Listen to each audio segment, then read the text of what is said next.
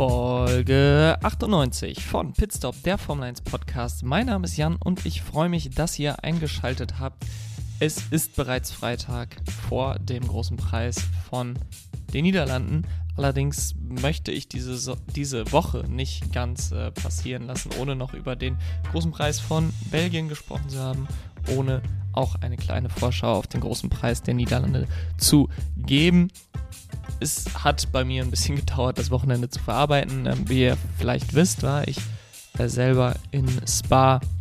Das ist immer natürlich auch, auch irgendwo eine anstrengende Sache. Ähm, aber am Ende des Tages bin ich einfach diese Woche nicht dazu gekommen, ähm, meine Gedanken runterzuschreiben, meine Gedanken aufzunehmen, meine Gedanken hochzuladen. Ähm, und deswegen nutze ich jetzt hier meinen freien Freitag und äh, nehme das Ganze auf spreche über meine sportlichen Eindrücke aus Belgien und auch über den großen Preis von den Niederlanden. Und starten möchte ich dabei natürlich wie immer mit einer kurzen Zusammenfassung. Doch bevor wir das tun, noch der kleine, aber feine Hinweis auf meine Social Media Kanäle: Instagram, Twitter, TikTok, Pitstop 1 Jan. Dort könnt ihr mir folgen und wenn ihr anders mit mir in Kontakt treten wollt, pitstopf1jan at gmail.com ist meine Mailadresse starten wir mit der Zusammenfassung. Wir hatten eine Renndauer von einer Stunde 25 Minuten, dementsprechend 85 Sekunden für die Zusammenfassung, die jetzt starten. Es versprach ein spannendes Wochenende und vor allen Dingen ein spannendes Rennen zu werden mit vielen Überholmanövern, denn insgesamt acht Fahrer erhielten Gridstrafen, darunter auch Max Verstappen und Charles Leclerc, die von Platz 14 respektive 15 starteten. Und es schien eigentlich die einzige Möglichkeit zu sein, dass da irgendwas schief läuft für Max Verstappen, denn auf reiner Pace war er der absolut schnellste Fahrer an diesem Wochenende. Sowohl Freitag als auch Samstag merkte man das. Er setzte sich auf Pole, die dann am Ende an Carlos Sainz wegen der Gridstrafen ging. Der Spanier konnte sich dann auch beim Start verteidigen, nicht nur gegen Sergio Perez, der recht schlecht startete, sondern auch gegen Fernando Alonso und die beiden Mercedes, die dann, beziehungsweise Lewis Hamilton, der dann mit Fernando Alonso einen Kontakt hatte und danach ausschied. Dahinter dann Max Verstappen mit seiner Aufholjagd, die brachte ihn bereits nach Runde 1 auf Platz 8. Äh, Leclerc dahinter musste an die Box wegen eines Abreißvisier, was sich in seiner Bremsen verheddert hatte. Ähm, und dadurch natürlich strategisch beeinträchtigt war. Verstappen machte dann Runde für Runde Position gut bis auf Platz 1. Die Red Bull schienen unschlagbar Perez jagte Sainz dann auch Platz 2 ab. Dahinter Russell, Alonso, Leclerc mit einer Strafe. Ocon und Vettel, Gasly und Albon machten die Punkteplätze perfekt. 85 Sekunden Zusammenfassung bedeuten, dass ich nicht besonders viel Zeit hatte, um in Details zu gehen des Rennens, äh, die ich jetzt aber definitiv noch aufarbeiten werde. Und ich werde das Ganze wie immer aufarbeiten, indem ich das ganze Wochenende nochmal durch so eine Brille betrachte, die ein Thema in den Mittelpunkt stellt. Und dieses Thema an diesem Wochenende war für mich Enttäuschung. Denn vor diesem Wochenende war klar, Ferrari muss stark aus der Sommerpause zurückkommen, damit sie überhaupt noch eine Chance sowohl auf die Fahrer-WM mit Charles Leclerc als auch auf die Konstrukteurs-WM haben wollen. Und am besten bräuchte Red Bull dann auch noch ein paar schlechte Wochenenden hintereinander, ein bisschen Pech dabei. Und umso enttäuschender, umso ja, deprimierender war es dann, als man am Freitag, am Samstag an die Strecke kam und es war ein bisschen bewölkt, ein bisschen regnerisch und Red Bull dominierte von der Pace einfach ohne Wenn und Aber Ferrari immer mal wieder mit der schnellsten Runde in der Session, nur damit Verstappen und Perez kurze Zeit später rauskamen und diese Zeit unterboten. Und insbesondere Max Verstappen, der natürlich mit einem neuen Motor an den Start ging, deswegen auch von Platz 14 starten musste, trotz seiner Pole Position, äh, war natürlich unschlagbar für die Ferrari, die einfach auf den Highspeed-Strecken nicht die gleiche Leistung abrufen können wie auf den, ich sag mal, konventionellen Strecken, auf den Strecken, wo weniger die Topspeed gefragt ist. Und so brauchte Ferrari irgendetwas, was am Sonntag sich änderte, damit man irgendwie mithalten könnte gegen Red Bull, beispielsweise Regen oder, Und das kam dann auch so. Starker Sonnenschein, deutlich höhere, höhere Temperaturen als am Freitag oder am Samstag. Denn wir haben vor der Sommerpause gesehen, eigentlich ist Ferrari das Team, was durch Reifenmanagement bestechen kann. Wir haben das gesehen in äh, Spielberg insbesondere, wo man mit der Strategie quasi Red Bull um die Ohren fuhr und Max Verstappen dreimal überholen konnte mit Charles Leclerc. Aber leider muss man sagen, aus rein neutraler Sicht, wenn man natürlich Red Bull-Fan ist, dann hat man sich darüber gefreut, machte das Verstappen rein gar nichts aus. Er fuhr auf den weichen Reifen ähm, in seinem ersten Stint natürlich, um Plätze gut zu machen. Und als Carlos Sainz dann reinkam, um ihn quasi präventiv zu undercutten oder den Undercut eben zu verhindern, da verlängerte Max Verstappen einfach nochmal seinen Stint und wurde auch nicht langsamer. Er holte dadurch am Ende die Führung. Klar, nach seinem Boxenstopp fiel er noch kurz hinter Carlos Sainz zurück, holte sich dann aber recht schnell Platz 1 und kontrollierte von da an das Tempo. Ähm, es kam dann natürlich auch noch das Pech für Charles Leclerc dazu, dass er sein das Abreißvisier offenbar von Max Verstappen, der vor ihm fuhr, ähm, dann in seiner Bremskühlung hatte. Dann kam noch ein Strategiefehler dazu. Ähm, kurz vor Ende des Rennens war Charles Leclerc auf Platz 5 liegend. Man wollte dann die schnellste Rennrunde sich holen. Lag so ungefähr 20 Sekunden vor Fernando Alonso, als man reinkam und kam dann zwar kurz vor ihm raus, aber durch DRS kam dann Alonso vorbei. Auf der vorletzten Runde, äh, Charles Leclerc musste ihn dann auf der letzten Runde, als er eigentlich die schnellste Rennrunde probieren wollte, noch überholen. Dadurch kam er nicht nur nicht die schnellste Rennrunde, sondern hatte dann auch noch in seinem Boxenstopp äh, die Geschwindigkeitsbegrenzung von 80 Stundenkilometer in der Boxengasse überschritten und wurde deswegen mit einer 5-Sekunden-Strafe belegt und landete am Ende nur auf Platz 6 in der Wertung des großen Preises von Belgien, was natürlich das Ganze nochmal negativer aussehen lässt. Nicht nur, dass man chancenlos war in Belgien, sondern auch die strategischen, die teaminternen Fehler bei Ferrari definitiv nicht ausgemerzt nach der Sommerpause. Warum auch? Denn Mattia Binotto sagte ja während der Sommerpause durchgängig, dass eigentlich alles gut ist bei ihnen, dass sie genauso weitermachen werden wie bisher. Und äh, das hat man dann auch in Belgien gesehen. Dazu kommt jetzt, dass offenbar der Vorteil des Reifenmanagements komplett verschwunden ist, was natürlich für die Strecken, die noch kommen, die deutlich härter gegenüber der Reifen sind, ähm, kein gutes Zeichen ist, insbesondere wenn man bedenkt, dass das eigentlich der einzige Vorteil noch war, den Ferrari wirklich für sich hatte. Perez ist jetzt vor Charles Leclerc in der Fahrerweltmeisterschaft und dazu kommt, dass Charles Leclerc bei noch acht ausstehenden Rennen es nicht mehr aus eigener Kraft schaffen kann, äh, Max Verstappen einzuholen. Also selbst wenn Charles Leclerc jedes Rennen gewinnt. Ähm, wenn Max Verstappen jedes Mal Zweiter wird, dann wird der Niederländer wieder Weltmeister. Und dazu kommt dann natürlich noch die Gewissheit, dass man auf Highspeed-Strängen ähm, wie in Spa, wie dann auch bald kommt in Monza, einfach keine Chance haben wird gegen ähm, Red Bull und man wirklich ein Wunder braucht, dass man auf der Heimstrecke beim Heim Grand Prix in Italien mithalten kann mit dem Team von Red Bull. Enttäuschung wird man nicht nur in Maranello und an der roten Pitbox gespürt haben, sondern auch definitiv bei Mercedes, die an diesem Wochenende 55 Jahre AMG gefeiert haben und eigentlich gehofft hatten, nach der Sommerpause vorne angreifen zu können. Insbesondere die Leistung in Silverstone, die ja eigentlich von der Charakteristik relativ ähnlich ist wie die Strecke in Spa, hatte man Hoffnung darauf aufzubauen und mithalten zu können mit den Top-Teams. Aber stattdessen lief das Qualifying sehr enttäuschend, bis sogar erschreckend, ähm, wirklich ab Platz 7 und Platz 8. Man konnte mit den Alpinen nicht mithalten im Qualifying ähm, durch die Gridstrafen. Dann zwar Platz 4 und Platz 5 im Grid, aber das Ziel nach der Sommerpause, um Siege mitzukämpfen, das war definitiv weiter in die Ferne gerückt, als das noch bei dem äh, großen Preis von Ungarn vor der Sommerpause war. Es ist natürlich klar, dass so eine Entwicklung nicht immer positiv linear verläuft für Mercedes, ähm, für alle Teams natürlich nicht und dass es immer mal wieder Rückschläge, Rückschritte gibt. Aber das war natürlich schon ein deutlicher Rückstand, 1,8 Sekunden, die Lewis Hamilton auf Max Verstappen im Qualifying hatte. Und so war es dann auch für Mercedes ein sehr enttäuschendes Wochenende. Hamilton hatte dann einen sehr guten Start, fuhr fast auf Platz 2 und machte dann einen klaren Fahrfehler bzw. ein unfaires Manöver gegenüber Fernando Alonso, das ihn aber definitiv als ähm, schlechteren dastehen ließ, denn er wollte außen herum in Lecom in Runde 1 an Fernando Alonso vorbei. Er dachte, glaube ich, dass er weiter vorne wäre gegenüber dem Alpin und zog dann relativ unbedacht zum Kurvenscheitelpunkt, wo der Alpin aber noch war. Vollkommen auf dem war Fernando Alonso, also auch nicht irgendwie ähm, untersteuert in das Auto von Mercedes rein, sondern er war vollkommen unter Kontrolle und Lewis Hamilton zog einfach in ihn rein.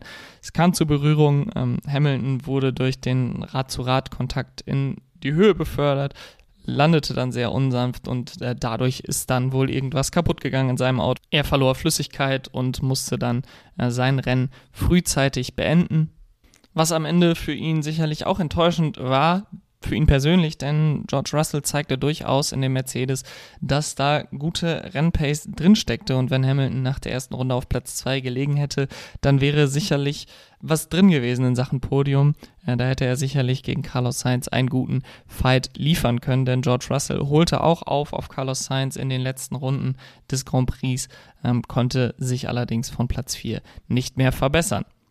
Hamilton hatte, wie gesagt, klar Schuld an dem Unfall äh, mit dem Kontakt mit Fernando Alonso. Er entschuldigte sich auch nach dem Rennen sehr ordentlich äh, bei den Medien beziehungsweise über die Medien bei Fernando Alonso, der wiederum sich auch entschuldigte bei Lewis Hamilton für die Worte, die er am Funk gewählt hatte, ähm, wo er Dinge sagte wie, der kann nur von vorne gewinnen, der kann nur von vorne starten und dann gute Rennen fahren, ähm, was natürlich über Lewis Hamilton definitiv keine wahre Aussage ist. Ähm, und dennoch will ich da Fernando Alonso keinen Strick draus drehen, denn was da am Funk gesagt wird, das ist äh, meistens dann eben in einer sehr erhitzten Situation und klar, gerade nach einem Crash, wo Lewis Hamilton definitiv die Schuld hatte, ist dann natürlich das Gemüt von Fernando Alonso erhitzt gewesen. Enttäuschend verlief aus rein neutraler Sicht auch der Kampf um Platz 4 in der Konstrukteursweltmeisterschaft, denn Alpine, die einen sehr leichten Vorsprung aus der Sommerpause mitbrachten, setzten hier ein deutliches Zeichen und setzten sich deutlich ab von McLaren mit Platz 5 und Platz 7 für Fernando Alonso und Esteban Ocon. Im Gegensatz dazu blieben die McLaren, die zwar beide das Rennen beenden konnten, ähm, aber beide punktlos mit äh, Lando Norris, ich glaube, auf Platz 12 und Daniel Ricciardo auf Platz äh, 14 oder 15. Also definitiv wieder eine enttäuschende Leistung, diesmal aber von beiden McLaren. Ricardo startete von Platz 7, das hat ihm aber allerdings überhaupt nicht geholfen. Er fiel immer weiter zurück und konnte auch nicht ähm, mit dem Verfolgerduell hinter Alex Albon wirklich mithalten. Und sie scheinen einfach immer noch nicht mit dem Auto so hundertprozentig klarzukommen. Ich hätte gedacht, Spa als eine Strecke mit wenig wirklich harten Bremszonen. Na klar, du hast Ressource, du hast die Busstopp-Schikane am Ende der Runde. Aber insgesamt natürlich eine, eine sehr gut äh, flowende Strecke, eine sehr flüssig zu fahrende Strecke ohne harte Bremszonen. Das, was McLaren ja gerade zu Saisonbeginn Probleme bereitet hat. Ähm, nichtsdestotrotz war Belgien einfach nicht die Strecke von McLaren und äh, definitiv fehlt ihnen auch die Topspeed auf den Geraden. Ähm, und das ist natürlich auf einer Strecke mit der Camel-Geraden, wo wirklich die Nummer 1 Überholmöglichkeit ist und man da einfach mit erhöhter Topspeed und DRS relativ einfache Überholmanöver äh, abliefern kann, ist das natürlich äh, dein Genickbruch, wenn du keine gute Topspeed hast. Und äh, so lief es auch bei McLaren, ganz im Gegenteil dazu Alpine die jetzt eigentlich ihr saisonales Hoch haben zu Spa, zu Monza, wo sie ja auch immer sehr gut aussahen in den vergangenen Jahren. Auf den Highspeed-Strecken bekommen sie es einfach hin, den Motor mit dem Auto so äh, aufzusetzen, dass das Auto wirklich sehr gut aussieht. Und ähm, das war auch an diesem Wochenende so. Und ich war sogar ein bisschen überrascht, dass man nicht sogar um Platz 3 oder Platz 4 kämpfen konnte. Die Rennpace fehlte dann doch etwas bei Alpine. Ähm, da waren die Mercedes, beziehungsweise der Mercedes von George Russell deutlich schneller, als ich das gedacht hätte. Ähm, dann im Qualifying war Alpine deutlich besser als das Mercedes-Team. Jetzt geht der Kampf um Platz 4 natürlich nicht nur auf der Strecke weiter, sondern auch neben der Strecke. Beide Teams erwarten derzeit noch das Urteil des Contract Recognition Board der FIA, also das Gremium, was darüber entscheidet, ähm, welche Partei Recht hat in Vertragswidersprüchen, in Vertragsangelegenheiten. Ähm, die hatten am Montag eine Anhörung zum Piastri-Fall, wo Alpine sagt, ja, wir haben das Recht, ihn unter Vertrag zu nehmen für 2023 und McLaren gleichzeitig sagt, wir haben aber auch einen Vertrag mit ihm und wollen ihn für 2023 unter Vertrag nehmen. Mein Verständnis von all dem, was man von verschiedensten Insidern hört aus der Formel 1, ist, dass Alpine vor allem darauf hofft, monetäre Entschädigung zu bekommen und sich eher geringere Chancen darauf ausrechnet, Piastri als Fahrer zu verpflichten. Ähm, es könnte natürlich dann dazu führen, dass McLaren bzw. Piastri je nachdem, wer da dann schuldig gesprochen wird oder wer sich dafür verantwortlich sieht, eine Ablöse oder eben eine Entschädigung zahlen müssen an Alpine. Ähm, das Ganze, Ganze könnte dann natürlich auch in einem Tausch, in einem äh, Tausch der Fahrer mit Daniel Ricciardo vollzogen werden. Aber es zeigt auf jeden Fall, dass wenn McLaren jetzt Daniel Ricciardos letztes Vertragsjahr ausgezahlt hat und dann noch Oscar Piastri ähm, bei Alpine monetär loslösen muss, dass es bei dem Team zwischen finanziell sehr gut läuft, nachdem sie ja 2020 äh, wirklich darum gebettelt haben, noch äh, Subventionen von anderen Teams, Subventionen äh, von offiziellen Stellen zu bekommen, um den Rennbetrieb aufrechtzuerhalten. Ähm, das scheint definitiv etwas zu sein, was der Vergangenheit angehört. Natürlich war auf der Strecke nicht alles nur enttäuschend und negativ am vergangenen Wochenende. Ich möchte auch noch kurz über die positiven Seiten des Wochenendes sprechen und da starte ich auf jeden Fall mit dem Team von Williams beziehungsweise mit Alexander Albon, der eine sehr gute Leistung ablieferte, sowohl im Qualifying, wo er direkt hinter den Mercedes landete auf Platz 9 und sich dann im Rennen auch sehr gut geschlagen hat, mit einem Punkt ins Ziel gekommen ist und das Ganze dann der krönende Abschluss eines rundum gelungenen Wochenende für Alex Albon war und definitiv zeigt, dass Williams jetzt nicht in der Bedeutungslosigkeit in der zweiten Saisonhälfte verschwinden möchte.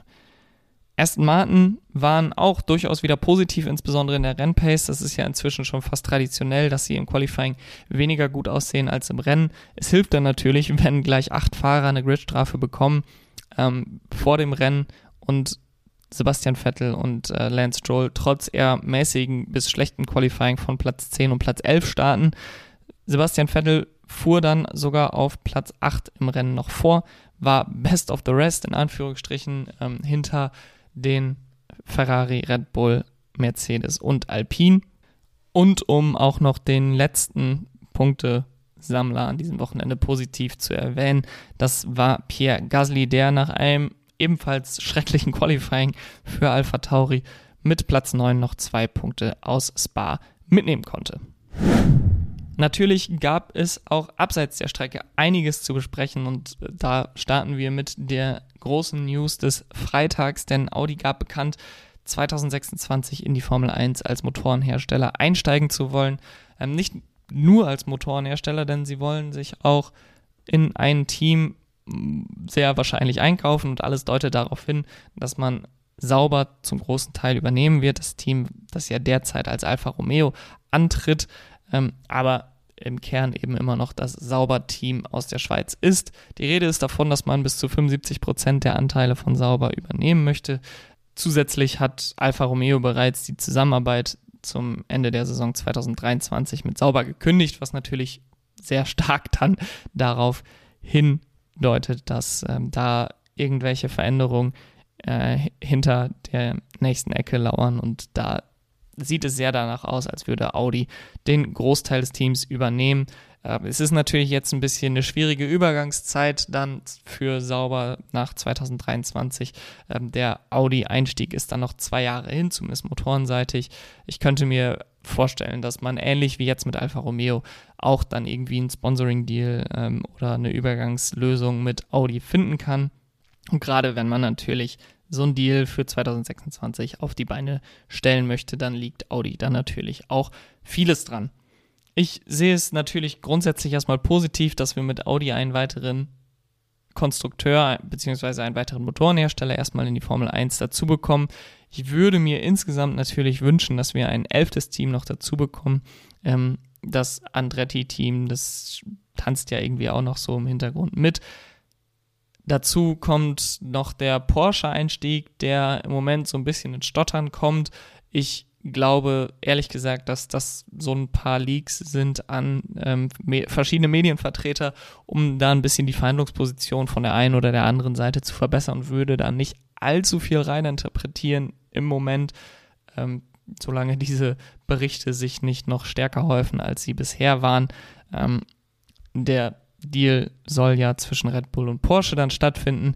Ähm, Porsche möchte wohl 50 Prozent von Red Bull übernehmen. Das ist Red Bull den Berichten zufolge wohl etwas zu viel. Ich könnte mir aber vorstellen, ähm, dass Red Bull da einfach ein bisschen darauf spekuliert, noch den einen oder anderen Taler mehr mit aus dem Deal rauszubekommen. Und es ist natürlich auch vollkommen verständlich. Wir sehen jetzt mit Andretti, dass es sehr teuer sein könnte für neue Teams wirklich als elftes Team dazuzukommen. Die 200 Millionen, die mal festgelegt wurden im, im sportlichen Reglement, die scheinen nicht mehr wirklich zu gelten. Dazu kommt, dass Red Bull mit Bybit, mit Oracle langfristige Sponsorenverträge hat, die sehr, sehr lukrativ sind. Dazu kommt, dass Red Bull ähm, das beste Auto derzeit hat, dass Red Bull eins der Top 3 Teams in der Formel 1 ist. Und da gilt es natürlich für Red Bull, sich nicht zu klein zu verkaufen und äh, nicht Porsche da zu sehr entgegenzukommen, denn das, was Red Bull dort hat, ist sehr, sehr viel wert und ich könnte mir vorstellen, dass das eine sehr, sehr teure Angelegenheit für Porsche wird, da 50 Prozent der Anteile zu erstehen. Und weitere positive beziehungsweise bedingt positive Nachrichten vom Wochenende in Spa. Am Samstagabend sind die Berichte schon durchgedrungen. Am Sonntagmorgen wurde es dann offiziell verkündet, direkt vor Rennstart, dass Spa auch 2023 im Kalender der Formel 1 bleiben wird. Allerdings wieder nur ein Einjahresdeal. Sieht so ein bisschen danach aus, als würde Kailami für 2023 noch keine Zulassung bekommen als äh, Grade 1 Circuit, als, als super Formel 1 Strecke. Ähm, und Zusätzlich wirft es noch die Schatten voraus, dass wir in der Zukunft eine Streckenrotation insbesondere in Europa haben werden, wo sich vielleicht Strecken wie äh, Belgien und Monza abwechseln werden von Jahr zu Jahr. Dass wir dort nicht mehr jedes Jahr fahren können, weil das einfach finanziell für die Streckenbetreiber derzeit nicht lohnenswert ist, jedes Jahr ein Rennen stattfinden zu lassen. Und das ist eigentlich ein Punkt, den man so nicht als positiv dann am Ende des Tages betrachten kann, auch wenn natürlich das Positive ist, dass Bar erstmal im Kalender bleibt. Aber es gibt kaum bessere Situationen für eine Strecke als Spa. Also wir haben wirklich eine der schönsten Strecken, eine der beliebtesten Strecken, sowohl bei Fahrern als auch bei Zuschauern. Wir haben Tradition ohne Ende. Wir haben ein Fanaufkommen, ähm, was 130.000 Leute am Sonntag gesehen hat. Es war pickepacke voll, es war komplett ausverkauft. Ähm, die Ticketpreise sind nicht exorbitant hoch, wie vielleicht in den USA oder in, in ähm, Asien, aber es ist jetzt auch nicht günstig, so ein Wochenende in Belgien und äh, das Ganze rundum, das wird die Streckenbetreiber sicherlich ähm, viel Geld einbringen, viel Umsatz. Auf der anderen Seite steht dann aber natürlich die ganze Formel 1 Antrittsgebühr beziehungsweise das Einkaufen der Formel 1 als Rennserie, das ist ja ähm, relativ interessant bei der Formel 1, anders als bei anderen Rennserien, dass natürlich die Strecken wollen, dass die Formel 1 kommt, anders ähm, als bei anderen Rennserien, wo vielleicht die Rennserie sich einkauft bei den Strecken, die Strecke mieten muss, muss hier natürlich bei der Formel 1 die Strecke zahlen, um die Formel 1 zu haben. Und das ist dann natürlich äh, wenig lukrativ, wenn diese Gebühr der Formel 1 so hoch ist, dass der ganze Umsatz eines Wochenendes dadurch wieder komplett aufgefressen wird. Und dann ist es natürlich von der Formel 1 auch irgendwo zynisch zu sagen, von einem Stefano Domenicali sich da, dahin zu stellen und zu sagen, ja, wir gucken nicht nur aufs Geld, wir wollen nämlich auch Traditionsstrecken drin behalten. Wenn wir nur aufs Geld gucken würden, dann würde der Kalender nochmal ganz anders aussehen. Und okay, das mag vielleicht faktisch, wenn man es wirklich eins zu eins so nimmt, die Aussage, mag das vielleicht richtig sein, dass wenn nur aufs Geld geachtet wird, hätten wir vielleicht 40 Rennen, wovon 20 in den Golfstaaten stattfinden, wo die Streckenbetreiber beziehungsweise die Staaten, die hinter den Streckenbetreibern stehen, so unendlich viel Geld einfach auf den Plan rufen können, dass die klassischen Streckenbetreiber der Traditionsstrecken in Europa da einfach nicht mehr mithalten können. Und so ist es natürlich sehr schwierig zu verkaufen von Dominicali, äh, dass sie auf die Traditionsstrecken Rücksicht nehmen, aber gleichzeitig dieses, was vermutlich jetzt anstehende Rotationsprinzip in Europa einführen werden. Ähm, wenn man gleichzeitig sieht, dass in den USA immer wieder neue Strecken dazukommen, dass jetzt Katar ab der nächsten Saison wieder fest im Kalender ist, das sind natürlich alles Dinge, die dem Traditions, die der traditionsbewussten Formel 1 definitiv nicht entsprechen, ähm, sondern dann eher eben auf dem Weg des Geldes liegen. Und klar kann man der Formel 1 das auch schwer vorwerfen. Sie müssen natürlich auch irgendwo darauf achten, ähm, möglichst gut dazustehen finanziell und das fiel ihnen sicherlich auch nicht immer leicht in den vergangenen Jahren, aber derzeit gibt es so einen Boom in der Formel 1 und man würde sich eigentlich wünschen, dass dieser Boom nicht dazu führt, möglichst viel Geld von den Strecken zu verlangen, sondern zu sagen, okay, wir haben so viel Geld, wir haben so einen Boom, wir haben so viele Zuschauer auf der Welt wie noch nie, wir haben so viele Social Media Follower, Social Media Abrufe, Likes, was auch immer wie noch nie, dass wir jetzt eigentlich ein einen Kalender, einen Formel 1 Kalender zusammenstellen wollen, wie wir ihn gerne hätten, aus traditioneller Sicht, aus Fansicht, aus Fahrersicht, denn die Fahrer sind von Spa alle hin und weg immer begeistert, sagen, das ist eine ihrer absoluten Lieblingsstrecken. Für viele Fahrer sogar die Lieblingsstrecke. Und dann so eine Strecke wie Spa, ich meine, wir reden hier jetzt nicht über Le Castellet oder eine ähnliche Strecke, die nicht so eine Tradition hat, sondern wir reden hier über eine der traditionsreichsten Strecken im ganzen Formel 1-Kalender mit den berühmtesten Kurven im ganzen Formel 1-Kalender. Und so eine Strecke wird dann auf kurz oder lang irgendwie zurückgelassen von der Formel 1.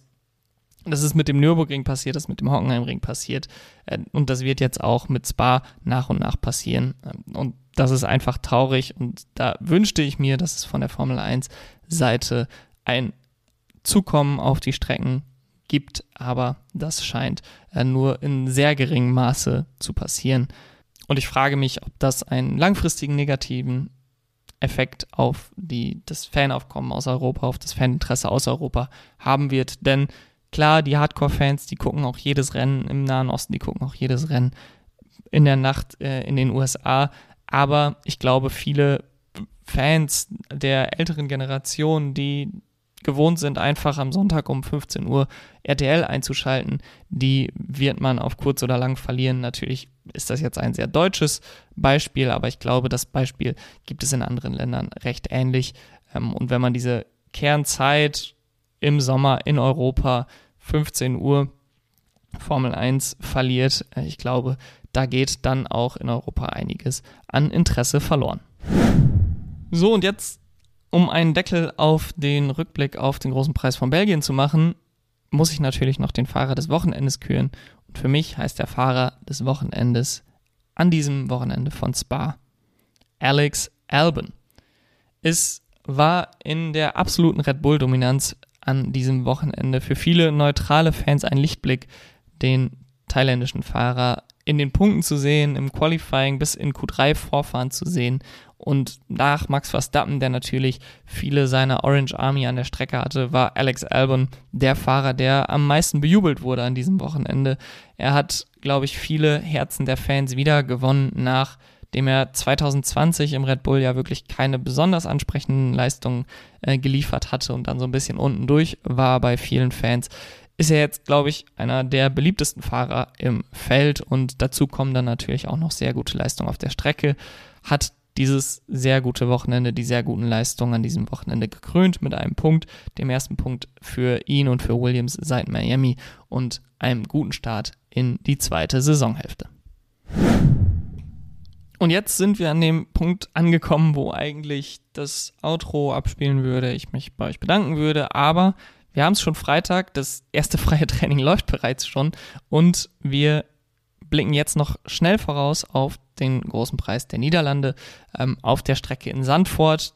Kurze Zahlen und Fakten mit einer Länge von 4,259 Kilometern. Eine der kürzeren Strecken im Formel 1 Kalender mit insgesamt 14 Kurven, davon 10 nach rechts und 4 nach links zwei DRS-Zonen, eine auf Start und Ziel, die eventuell etwas verlängert wird äh, mit der Steilkurve, dazu gleich ein bisschen mehr, und nach Kurve 10 rein in diese kleine Stadionsektion ähm, in den letzten Sektor.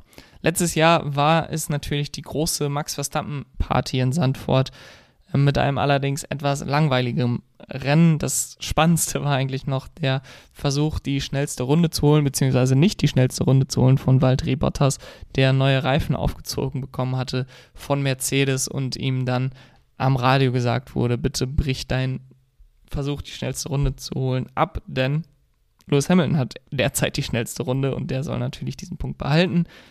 Überholen wird weiterhin schwer bleiben in Sandford, auch mit den neuen Autos, da das Problem nicht unbedingt das Folgen ist, sondern das Problem vor allen Dingen ist, dass die Strecke sehr schmal ist. Man wird deswegen sehr wahrscheinlich die DRS-Zone etwas verlängern. Man wird das jetzt testen im Training, ähm, auch in der Steilkurve, in der letzten Kurve das DRS bereits öffnen zu können. Und wenn diese Tests positiv verlaufen, wird man das dann im Rennen eben auch so umsetzen. Äh, da bin ich sehr gespannt ob die Fahrer da Sicherheitsbedenken haben, ob die Fahrer in den Fahrerbriefings sagen werden, wie sie das in Australien auch schon getan haben. Nee, das ist uns zu riskant. Bitte nehmt das DRS äh, da raus, beziehungsweise macht die DRS-Zone kürzer, damit wir hier keine heftigen Crashes mit dem DRS haben.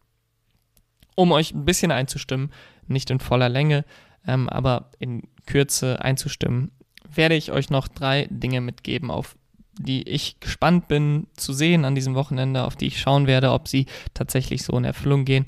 Und da ist Nummer eins der Ferrari-Teaser, habe ich es mal genannt, denn der Titelkampf scheint nach Belgien eigentlich entschieden zu sein. Max Verstappen fährt vorne weg ohne wirkliche Konkurrenz und eigentlich ist jetzt der perfekte Moment für Ferrari nochmal so ein richtiges Top-Wochenende auf die Strecke zu bringen, den Titelkampf nicht ganz aus dem Ruder laufen zu lassen und Ferrari nochmal zeigt, ja, wir können es mit Red Bull aufnehmen, insbesondere auf Strecken, wo die Topspeed von Red Bull nicht so schlagend ist wie in Spa. Ich könnte mir ein Doppelpodium vorstellen, eventuell sogar einen Sieg.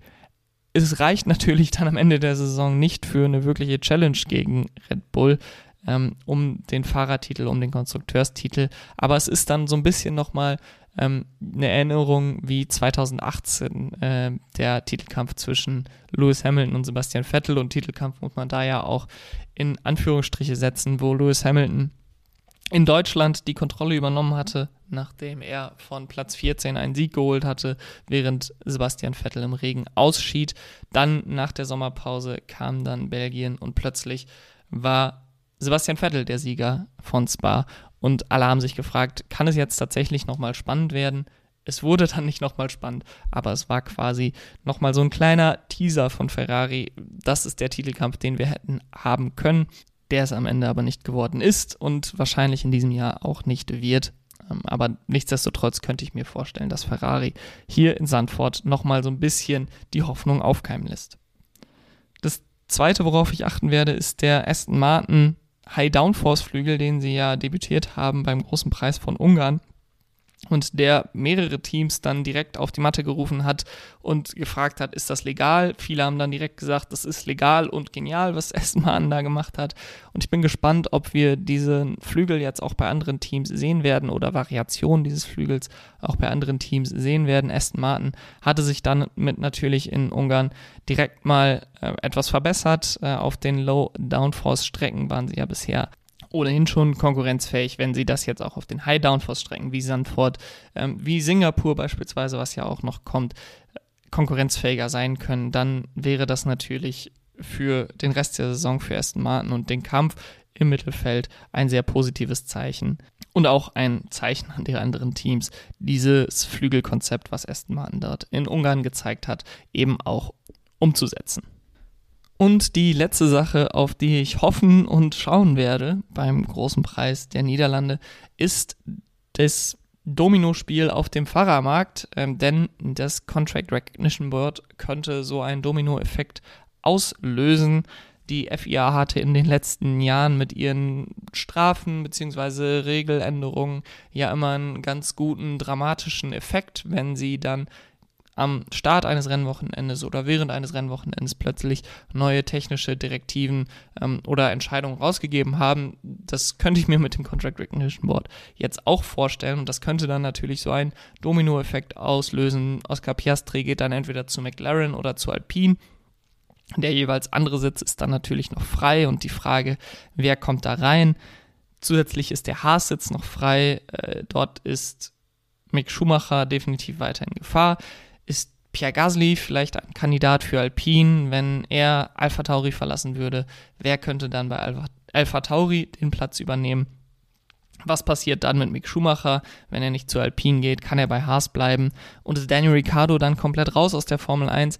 All das werden wir nur dann wissen, ähm, wenn das Contract Recognition Board entschieden hat. Und dann erwarte ich, dass es auch relativ schnell alles hintereinander abläuft, denn ich glaube, viele Backup-Pläne sind schon aus der Schublade geholt worden ähm, und bereit umgesetzt zu werden, eben unter der Bedingung, ähm, wie das Contract Recognition Board jetzt entscheidet. Und abschließend noch meine Tipps fürs Wochenende in Sandford. Und dort tippe ich wie immer über fantasygp.com das Podium, die schnellste Runde, die Pole Position, die Anzahl der Safety Cars und dann eine Zusatzfrage. Ich starte mal mit der Zusatzfrage und die lautet an diesem Wochenende, wie hoch ist der Abstand zwischen Platz 1 und Platz 2? Und ich habe gesagt, ähm, bei den Auswahlmöglichkeiten weniger als 5, 5 bis 8 und mehr als 8 Sekunden, dass es mehr als 8 Sekunden sind. Ich fühle mich rational eigentlich schlecht mit dem Tipp, weil ich glaube, dass es ein sehr enges Rennen werden könnte. Aber mein Bauchgefühl hat gesagt, wir haben einen deutlichen Sieger in Sandford. Wer das sein wird, da tippe ich, und das ist irgendwie auch ein Sicherheitstipp, muss ich sagen, da tippe ich auf Max Verstappen. Ich könnte mir, wie gesagt, vorstellen, ich habe es gerade groß und breit erklärt, dass Ferrari durchaus Chancen auf den Sieg haben könnte. Aber solange Max Verstappen weiterhin gewinnt, werde ich auch weiterhin auf Max Verstappen tippen, denn Ferrari hat bisher noch immer einen Weg gefunden, einen sicher geglaubten Sieg wegzuwerfen. Ähm, die Pole Position, da sieht das Ganze anders aus. Da ist Ferrari besonders stark und da sehe ich auch Charles Leclerc diesmal auf Platz 1 stehen. Die schnellste Runde sehe ich dann allerdings wieder bei Max Verstappen und bei den Anzahl von Safety Cars tippe ich wie im letzten Rennwochenende auf 1.